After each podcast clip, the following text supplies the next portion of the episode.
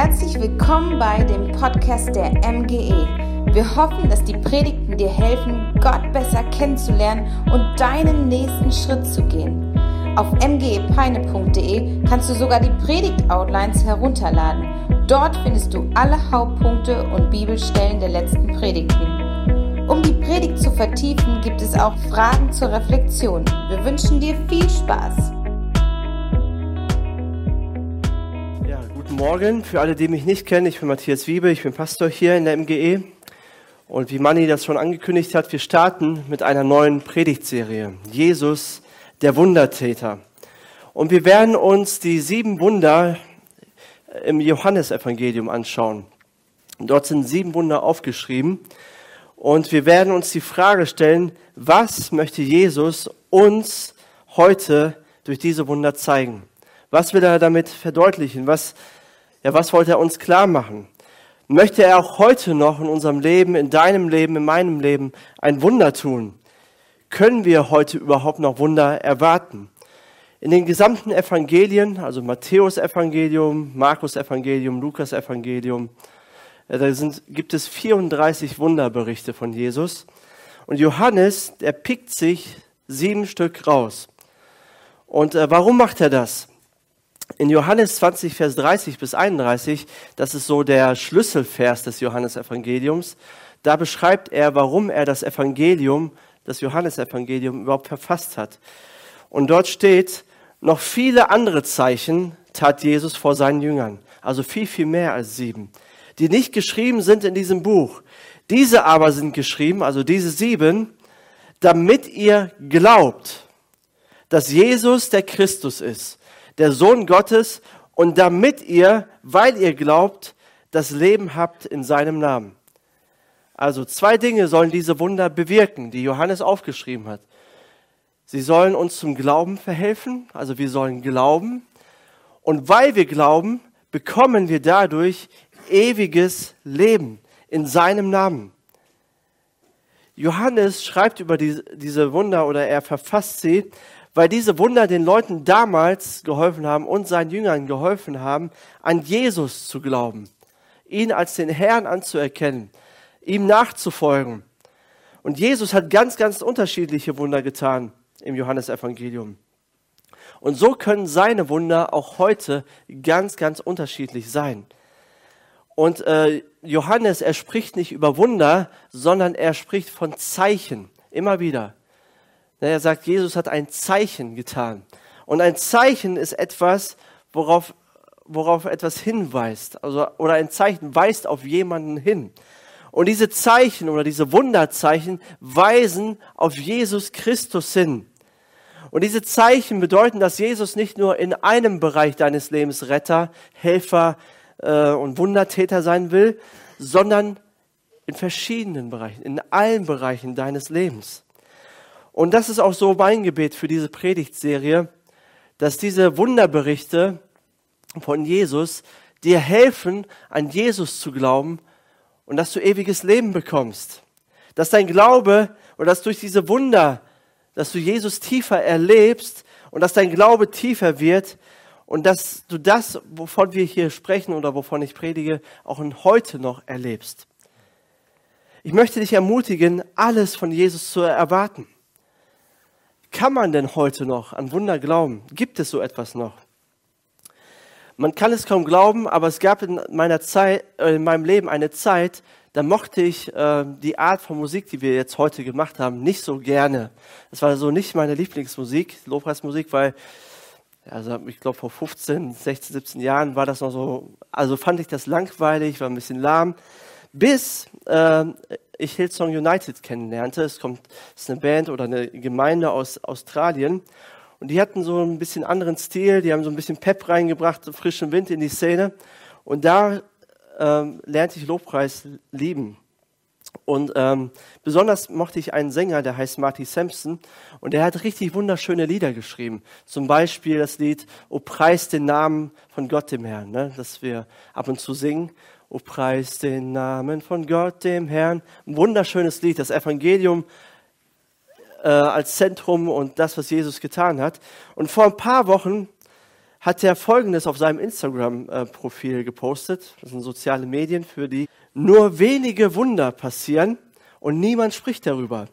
Die Bibel ist voller Widersprüche und niemand spricht darüber. Wie kann ein Gott die Liebe sein und vier Milliarden Menschen in die Hölle schicken? Auch darüber spricht niemand. Christen können die verurteilsten Menschen auf dem Planeten sein. Sie können auch die schönsten und liebevollsten Menschen sein.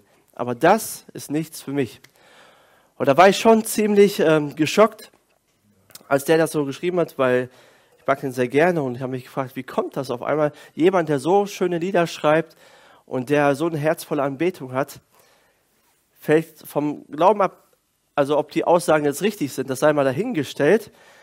Und er ist nicht der Einzige. Es gibt so viele Menschen, auch viele äh, bekannte christliche Persönlichkeiten, die sich vom Glauben abwenden. Und er sagt, nur wenige Wunder passieren heutzutage. Und ähm, ja, wenn man das zum ersten Mal so liest, denkt man, okay, das, das könnte stimmen. Aber ist das wirklich so? Passiert wirklich wenig. An das Übernatürliche zu glauben, fällt uns ziemlich schwer.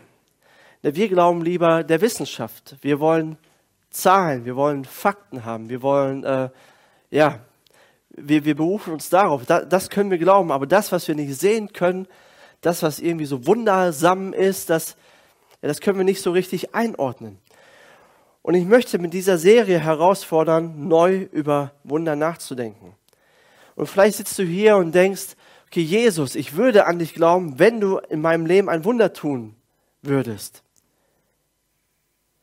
Aber das fällt dir schwer, das zu glauben. Skeptiker und stellst vieles in Frage, aber auch Wunder. Ne, auch wenn Menschen Wunder erleben, muss ja nicht unbedingt ein Wunder sein, also vielleicht bist du so skeptisch ne, und denkst, okay, das kann ich mir nicht vorstellen. Und in der Bibel gibt es viele Skeptiker, die Gott gegenüber skeptisch waren und einer davon heißt Thomas. Thomas war ein Jünger von Jesus und der gefällt mir sehr gut, dieser Thomas.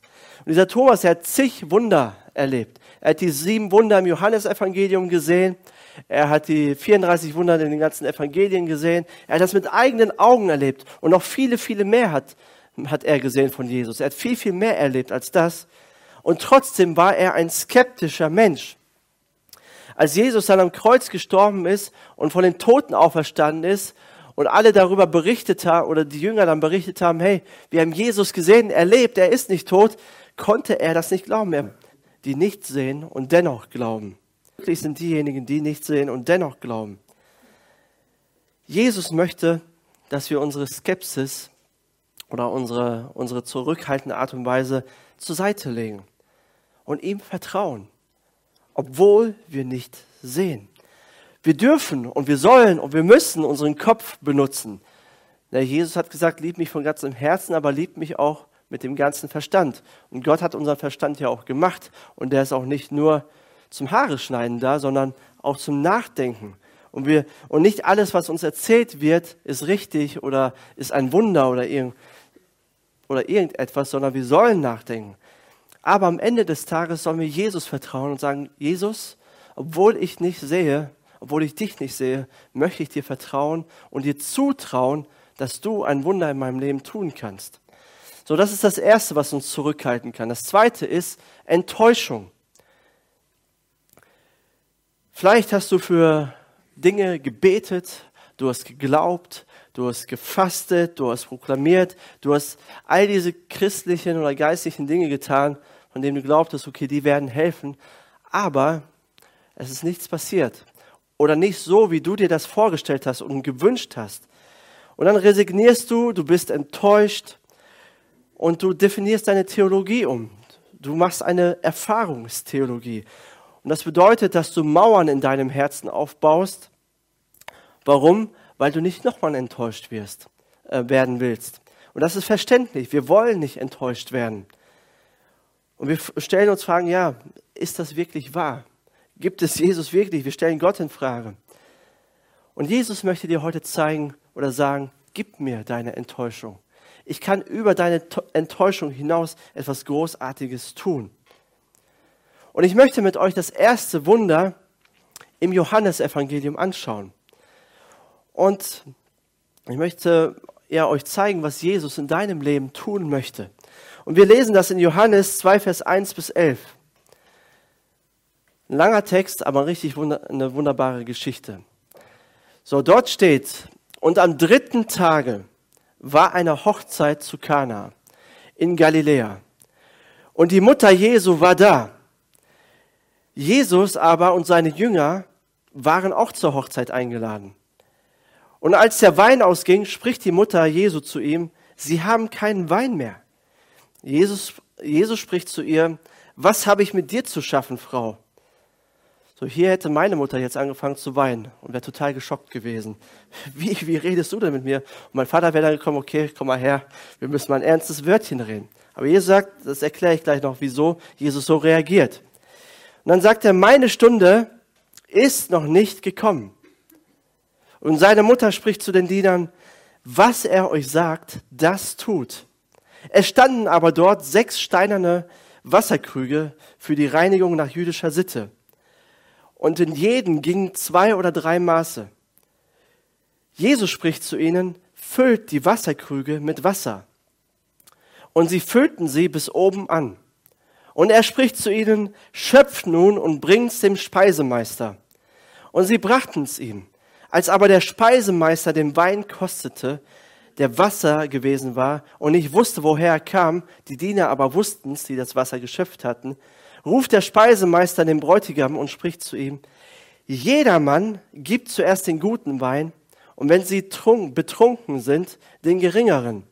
Du aber hast den guten Wein bis jetzt zurückgehalten und das ist das erste Zeichen, also nicht Wunder, sondern Zeichen, das Jesus tat. Es geschah zu Kanaa und Galiläa und er offenbarte seine Herrlichkeit. Und was passierte? Und seine Jünger glaubten an ihn. Also das erste Zeichen, was den Jüngern zum Glauben an Jesus verhalf. Und dieses Zeichen, was Jesus hier tut, will uns etwas sagen. Es ist eine, ist etwas, auch etwas Symbolisches. Ich finde es richtig gut und super, dass Jesus sich dieses Wunder zuallererst ausgesucht hat. Damit geht er an den Start seines Dienstes, so beginnt alles. Wäre ich Jesus gewesen, und zum Glück bin ich nicht Jesus, na, aber wäre ich Jesus gewesen, dann hätte ich äh, erstmal mit der Totenauferweckung von Lazarus gestartet. Das ist nämlich das letzte Zeichen, was Jesus im Johannesevangelium tut. Damit hätte ich angefangen damit alle gleich wissen, wie der Hase läuft. Jesus, ich, ich bin Jesus und mir ist alles möglich, ich kann alles. So, ihr müsst an mich glauben. So ein richtiger Knall, jeder weiß Bescheid. Aber Jesus entscheidet sich, eine Hochzeitsfeier, eine Hochzeitsparty am Laufen zu halten. Und er kennt die Leute, denke ich mal, nicht so gut. Also zumindest kommt das hier in den Text nicht so rüber. Und es passieren auch viele unchristliche Dinge, will ich mal sagen, auf dieser Party. Ne, die Leute waren alle voll betrunken, voll besoffen. Und eigentlich stelle ich mir so vor, wie Jesus so seine Peitsche nimmt und der Party mal ein Ende bereitet, ne, für die Dinge, die da passieren. Aber wie gesagt, zum Glück bin ich nicht Jesus. Jesus ist anders. Und ich finde es so cool, dass Jesus ähm, ein praktisches Wunder tut. Es gibt wichtige Tage in unserem Leben. Unsere Geburt, unser erster Tag im Kindergarten, die Einschulung, der erste Tag im Studium, in der Ausbildung und dann äh, aber auch unsere Hochzeit. Und für die beiden, für das Brautpaar ist die Hochzeit so ein besonderer Tag, wo zwei Menschen ihr Ja-Wort geben, wo sie sich selber das Ja-Wort geben. Und in der jüdischen Kultur war eine Hochzeit noch viel, viel wichtiger als bei uns. Das hatte noch einen viel, viel höheren Stellenwert. Es war ein öffentliches Ereignis für das ganze Dorf für die ganze Stadt. Alle waren eingeladen. Eine Braut und Bräutigam wurden volljährig und wurden zu verantwortlichen erwachsenen Mitgliedern ihrer Gesellschaft. Und deswegen gingen Hochzeitsfeiern damals auch eine Woche. Und hätte Jesus dieses Wunder nicht getan, hätte er nicht ihre Hochzeit gerettet, dann hätten sie samt Familie und Verwandtschaft und alle, die dazugehören, auswandern können. So peinlich wäre das gewesen. Also das Wichtigste Getränk auf der Hochzeit, also der Wein geht aus. Was oder wie schlecht kann man eine Hochzeit planen? Und das schon am dritten Tag. Und in der Geschichte können wir viel lernen, wie Jesus ein Wunder in deinem Leben tun möchte und in meinem. Was möchte Jesus tun und wie macht er es? Und mein erster Punkt lautet, Jesus ist heute bereit, ein Wunder zu tun. Heute. Jesus ist heute bereit, ein Wunder zu tun. Die Hochzeit, wie gesagt, beginnt mit einer Katastrophe. Und das Erste, was auffällt, ist, dass Johannes eine Zeitangabe macht. Der Johannes beginnt nicht am ersten Tag der Hochzeit, sondern er beginnt am dritten Tag. Und das hat eine ganz besondere und auch eine symbolische Bedeutung für dich und mich. Wenn Johannes Zahlen in seinem Evangelium nennt, dann möchte er immer etwas damit ausdrücken. Er will etwas zeigen. Und letztendlich will er den Juden damals beweisen, die nicht an Jesus, den Messias, glauben konnten. Er will ihnen beweisen, dass Gott Mensch wurde, dass er gestorben ist und am dritten Tag wieder auferstanden ist. Das möchte er ihnen eigentlich zeigen. Und deswegen äh, berichtet er über dieses Wunder, das am dritten Tag passiert ist. Der dritte Tag war im Juden, Judentum auch ein wichtiger Tag. Ja, zum Beispiel, wenn ihr die Geschichte mit dem, mit dem Propheten Jona kennt, er wurde nach drei Tagen von dem Fisch ausgespuckt. Aber natürlich im Neuen Testament ist die Auferstehung von Jesus das Zentrale. Am dritten Tag ist Jesus von den Toten auferstanden. Und der dritte Tag war bei, bei den Juden auch bekannt als der Tag, an dem Gott eingreift. Und was Johannes uns mit der Geschichte zeigen möchte, ist, wenn dein Leben eine Katastrophe ist und du nicht mehr weiter weißt und und äh, dein Leben so oder die Party einfach zu Ende geht, warte auf den dritten Tag. Warte auf den dritten Tag. Du sagst dir vielleicht, okay, keiner kann mir helfen, keiner kann mehr was tun. Und Johannes sagt, es ist der dritte Tag und Gott möchte eingreifen. Vielleicht sagst du, in meinem Leben ist so viel Mangel, ich bin leer, ich weiß nicht mehr weiter, es ist nichts da. Gott sagt dir aber, ich bin da, denn es ist der dritte Tag. Es ist der dritte Tag und dieser dritte Tag existiert schon seit 2000 Jahren. Der dritte Tag ist heute. Jesus ist ein für alle Mal auferstanden. Er lebt. Er ist der Wundertäter und er möchte deinen Mangel ausfüllen. Er möchte uns das auch als MGE zusprechen. Es ist der dritte Tag. Auch wenn du glaubst, es ist der zweite, und du keine Hoffnung mehr hast, dann sagt Jesus, nein, es ist der dritte. Der Tod ist besiegt. Ich bin die Auferstehung und das Leben. Ich lebe und ihr sollt auch leben. Es ist der dritte Tag. Heute will Jesus etwas tun. Jesus sagt dir, ich komme auf deine Hochzeit. Ich komme in dein Leben. Wenn bei dir der Wein ausgeht und ich rette deine Party, ich rette dein Leben und ich bringe den besten Wein mit. Wenn du dich nicht mehr freuen kannst, werde ich dich mit meiner Freude beschenken. Und der, der dritte Tag ist eine Person. Und diese Person ist Jesus Christus von Nazareth. Und deswegen ist der Tag erlebbar. Deswegen kann Jesus heute noch ein Wunder tun. Weil er nicht im Grab geblieben ist, sondern weil er den Tod überwunden hat und auferstanden ist. Und deswegen finde ich das auch so gut, dass Jesus oder dass das erste Wunder keine Totenauferweckung ist, sondern etwas Praktisches, etwas, ja, etwas nicht so, also in unseren Augen nicht so etwas Großes oder Großartiges. Das Wunder zeigt uns einfach, Gott ist nichts zu groß, aber Gott ist auch nichts zu klein. Für Gott ist nichts zu unwichtig oder nichts zu unbedeutend. Ne, Jesus rettet das Brautpaar und er rettet sie davor, ihr Gesicht zu verlieren. Das ist alles, was Jesus tut. Und selbst das ist Jesus wichtig. Selbst darum kümmert er sich. Ja, vielleicht denkst du, ja, mein Gebet ist nicht so wichtig. Meine Probleme, meine Umstände, mein Leben ist Gott nicht so wichtig. Gott sollte sich um den Hunger der Welt kümmern. Um die Kriege sollte er sich kümmern. Um Menschen, denen es richtig dreckig geht, sollte er sich kümmern. Aber um mich braucht er sich nicht unbedingt kümmern. So wichtig bin ich auch nicht. Und Jesus sagt dir heute, hör auf damit. Ich kümmere mich um alle Dinge. Mir ist alles wichtig und mir ist alles möglich. Jede Kleinigkeit in deinem Leben ist mir wichtig. Hey, ich möchte dir helfen in deinem, auf deiner Arbeit. Ich möchte dir helfen bei der Erziehung deiner Kids. Ich möchte dir helfen in der Schule. Ich möchte dir bei den Herausforderungen deines Alltags helfen. Mögen sie noch so klein sein. Das ist mir wichtig. Warum? Weil du, Jesus, wichtig bist. Das ist der erste Punkt. Jesus will heute ein Wunder tun. Und das zweite ist, Jesus füllt all unseren Mangel aus. Ne, Maria, die Mutter von Jesus, sie macht äh, Jesus auf diesen Notfall auf der Hochzeit aufmerksam. Ja, man wundert sich so ein bisschen, warum Jesus so respektlos äh, seine Mutter anfährt. So von einem Teenager kann man das ja erwarten, ne? aber von Jesus, dem Gottes Sohn, der ohne Sünde war, fährt die so an. Ne? Jesus sagt ja zu ihr, was habe ich mit dir zu schaffen, Frau? Er nennt sie nicht mal Mutter, sondern Frau.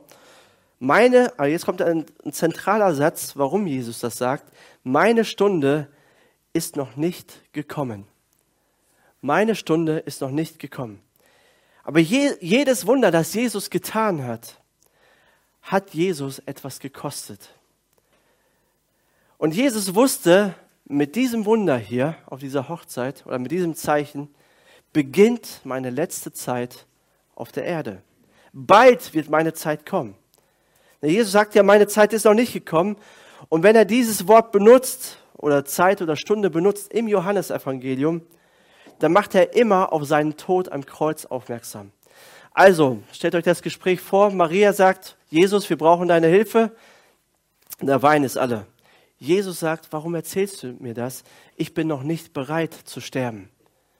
In dem Moment wird er an seinen Tod erinnert, warum er auf diese Erde gekommen ist, warum er, warum er kam, um den Menschen zu dienen. Er wird auf seinen Tod aufmerksam gemacht. Jesus sieht weiter und er wird die größte Festfreude auf diese Erde bringen. Er wird Menschen retten. Er wird Menschen von Scham und Schuld reinigen. Aber er weiß, dass es ihn alles kosten wird. Dieses Wunder kostet ihm alles. Er wird sterben dafür. Jesus ehrt seine Mutter trotzdem und er hört auf sie, vielleicht etwas mürrisch, aber er hört auf sie und er tut dieses Wunder. Und was benutzt Jesus, um die Hochzeit zu retten und Wein zu produzieren? Sechs steinerne Wasserkrüge die zur Reinigung gebraucht wurden nach jüdischer Sitte. So, warum beschreibt Johannes dieses oder diese Gefäße so detailliert? Er hätte ja einfach sagen können, es waren sechs Gefäße und fertig, aber er beschreibt das genau, wie viele es waren und wofür es war und wofür es stand. Es hat eine große Bedeutung. Zum einen die Zahl sechs im Hebräischen bedeutet Mangel. Die Zahl sieben bedeutet, ist eine göttliche Zahl und bedeutet Vollkommenheit. Und Jesus kommt mitten in den Mangel des Brautpaars rein und sagt, ich werde oder ich will euren Mangel ausfüllen. Jesus will dein und mein siebtes Gefäß sein. Er füllt den Mangel aus, weil wir es selber nicht können. Das Einzige, was du tun musst, ist, ihm das zu bringen, was du hast, auch wenn es nicht viel ist. Und wenn du ihm das gibst, was du hast, macht Jesus daraus viel mehr, als du erwartet hast.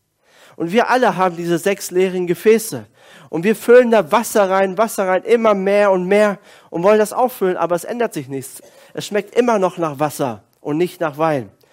Wir denken, wir können es alleine schaffen, aber Jesus will dein siebtes Gefäß sein. Und die einzige Motivation, die Jesus hat, um dem Brautpaar zu helfen, ist seine Barmherzigkeit und seine Gnade. Er hat tiefes Mitleid mit diesem Brautpaar. Er möchte nicht, dass sie sich schämen oder dass sie ihr Gesicht verlieren, dass sie Schande erleben, weil er weiß, ich werde bald mit dem Wunder heute, nicht mehr lange, werde ich bald am Kreuz sterben und werde eure Scham und Schande auf mich nehmen. Ich möchte nicht, dass ihr Hohn und Spott erlebt. In drei Jahren, wenn ich am Kreuz sterbe, werde ich all den Hohn und all den Spott auf mich nehmen, damit ihr das nicht erleben müsst. Wisst ihr, Jesus, er hätte dem Brautpaar nicht helfen brauchen. Warum? Er hätte die Gefäße nicht füllen müssen oder füllen lassen müssen und das äh, Wasser in Wein verwandeln müssen. Aber er tut es freiwillig. Jesus schuldet uns nichts. Er schuldet mir gar nichts. Er schuldet dir nichts. Er muss mir nicht das ewige Leben schenken. Er muss mich nicht retten. Er muss mir nicht helfen. Aber er tut es. Er tut es, weil er mich so sehr liebt, weil er dich so sehr liebt. Er tut es freiwillig. Er hätte nicht auf diese Erde kommen müssen. Warum denn? Um sich so erniedrigen zu lassen? Aber er tut es und stirbt am Kreuz für dich und für mich aus lauter Barmherzigkeit und Gnade. Jesus will all deinen Mangel ausfüllen. Er will dein siebtes Gefäß sein. Er will dein Wasser verwandeln in Wein. Der dritte Punkt ist, Jesus beschenkt uns mit dem Besten. Jesus beschenkt uns mit dem Besten. Er gibt das Beste für jeden von uns. Wein ist ja ein Symbol für Freude. Kein Wunder, wenn alle betrunken sind, ne, dann kommt Freude auf. Und Jesus möchte dir echte Freude schenken. Er möchte, dass du dich freust. Und vielleicht ist dir gar nicht zur Freude zumute, dir ist gar nicht zum Lachen zumute. Und du kannst dir nicht vorstellen, wie du jetzt, heute, hier und jetzt, in diesem Moment Freude empfinden kannst. Vielleicht denkst du, ja, vielleicht kann ich mich freuen, wenn meine Situation anders wird, wenn meine Situation sich ändert. Aber das größte Wunder des Himmels ist, dass du dich freuen kannst, auch wenn dir nicht danach zumute ist. Dass du Freude bekommst, auch wenn du dich nicht danach fühlst. Das ist eine himmlische Freude. Und das kann nur Gott bewirken. Und wie möchte Jesus dir diese Freude schenken? Am Kreuz trinkt er den Kelch des Todes, damit du den Kelch der Freude trinken kannst. Jesus verliert seine Freude, damit du dich freuen kannst. Und diese Freude kommt in unser Leben, wenn wir zugeben, Jesus, ich brauche dich. Jesus, sei du mein siebtes Gefäß. Jesus, ich brauche es, dass du das trostlose Wasser in meinem Leben in süßen, leckeren Wein verwandelst. Hey, das Wasser, das, das ist so fad in meinem Leben. Ohne Kohlensäure, ohne nichts, das schmeckt nicht. Bitte, Jesus, verwandel es in Freude. Verwandel es in leckeren Wein. Verwandel meine Trauer in Freude. Und wenn du Jesus einlädst in dein Leben, dann kommt er in dein Leben und er macht dich rein, er macht dich sauber, er nimmt den Dreck der Sünde, er nimmt all deine Scham, er nimmt all deine, Schu äh, äh deine Schuld weg. Freude wird in dein Leben kommen, diese himmlische Freude, wenn du, wenn du verstehst, dass du Jesus brauchst, dass du seine Reinigung brauchst, weil du weißt, hey, da ist so viel Schmutz in meinem Leben. Ich brauche seine Hilfe. Freude kommt in dein Leben, wenn du Gott sagst, Gott sei mir Sünder gnädig. Ich brauche deine Barmherzigkeit. Ich brauche deine Liebe.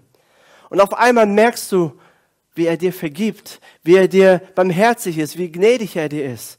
Und du stellst, und dir wird auf einmal klar, wegen mir musste Jesus am Kreuz sterben. Wegen mir, wegen mir ist er gekommen.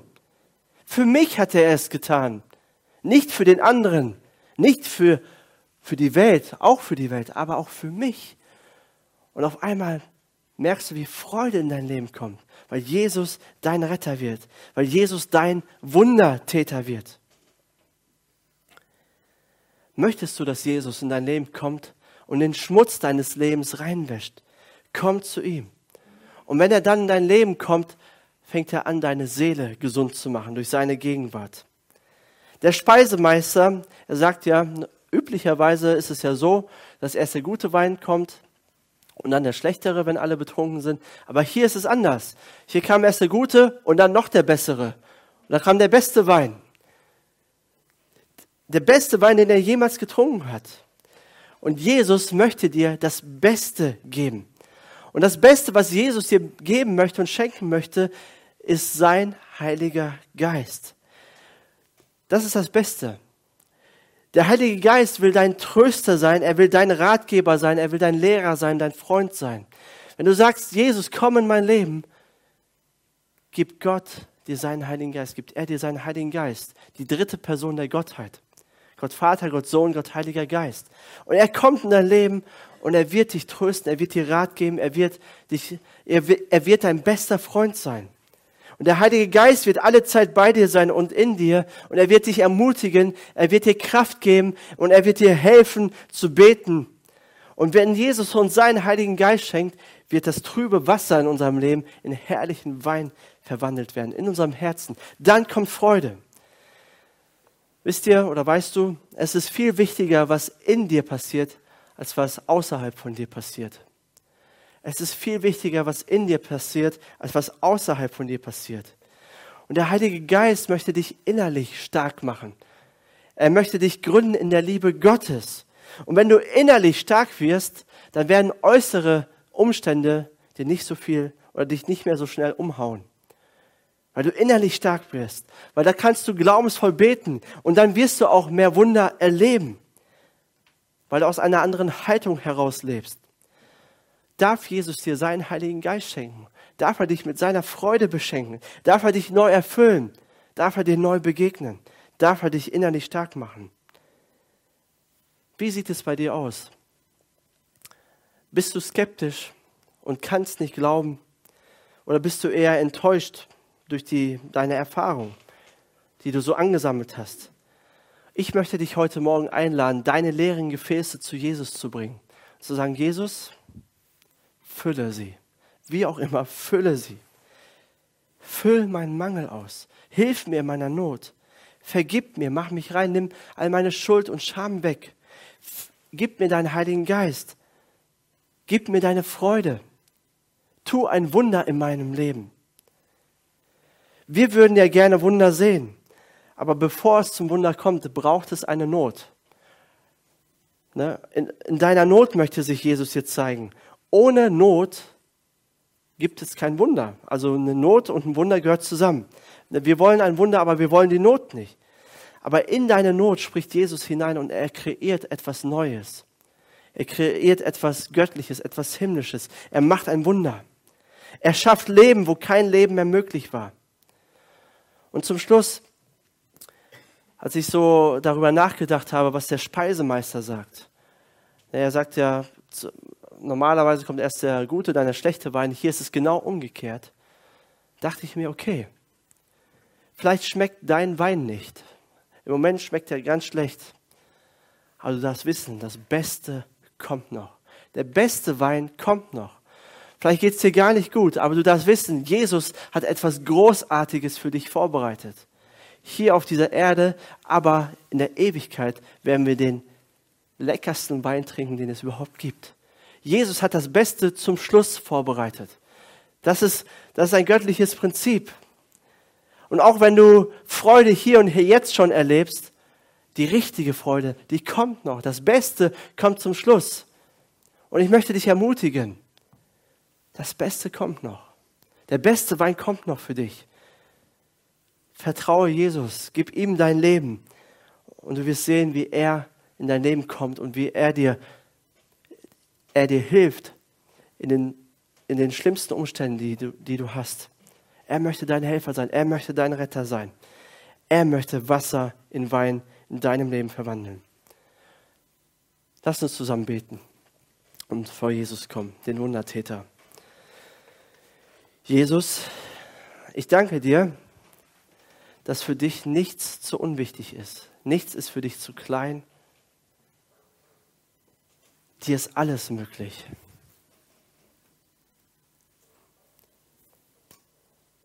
Herr, und du weißt, wer heute Morgen hier ist und du weißt, welche Nöte da sind. Welche Schwierigkeiten da sind, welche Herausforderungen des Lebens, welche leeren Gefäße.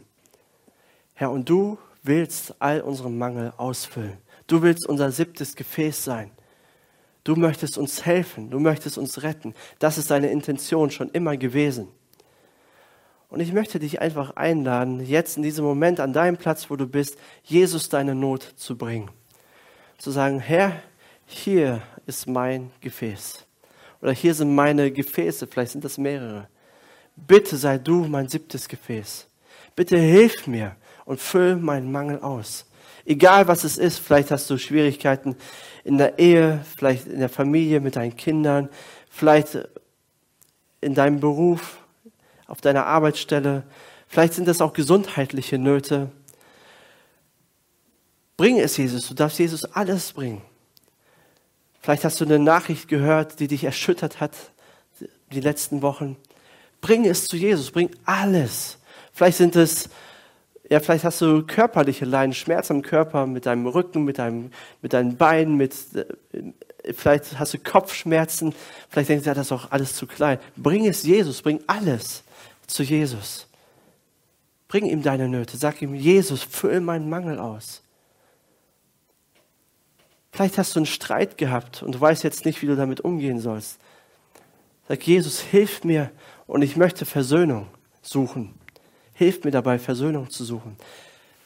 Bring alle Nöte zu Jesus, alles, alles, was dir einfällt. Lass uns einen Moment dafür nehmen.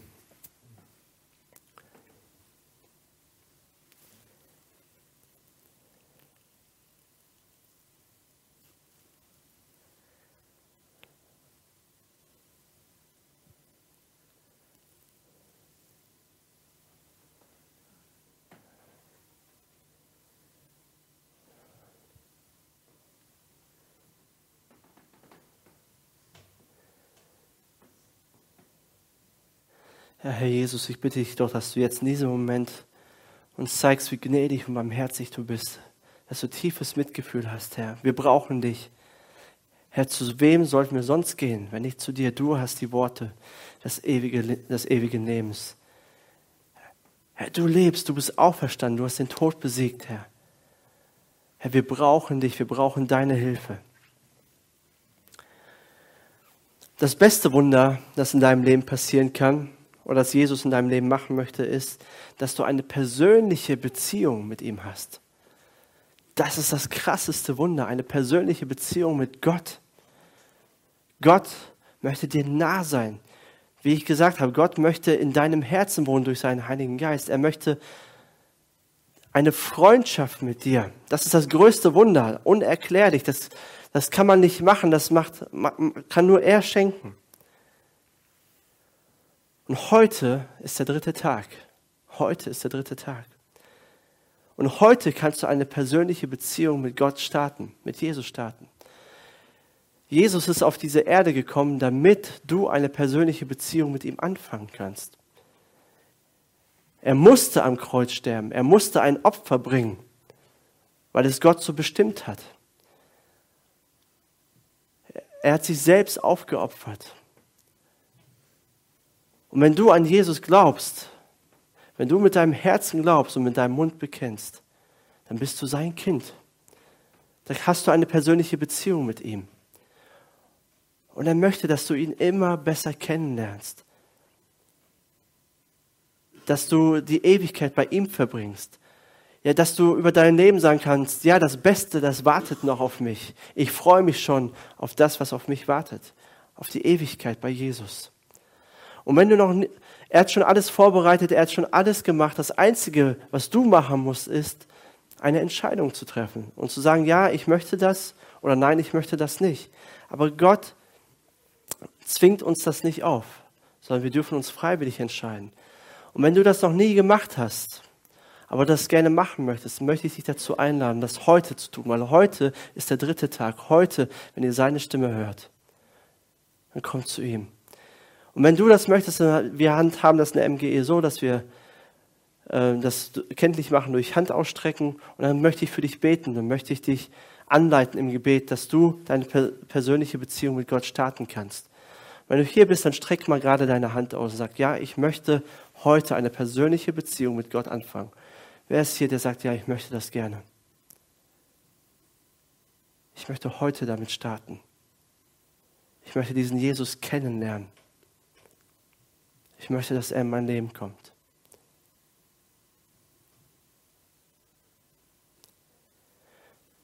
Für alle anderen möchte ich beten. Ich habe da, darüber gesprochen, dass Jesus uns das Beste schenken möchte und das ist sein Heiliger Geist.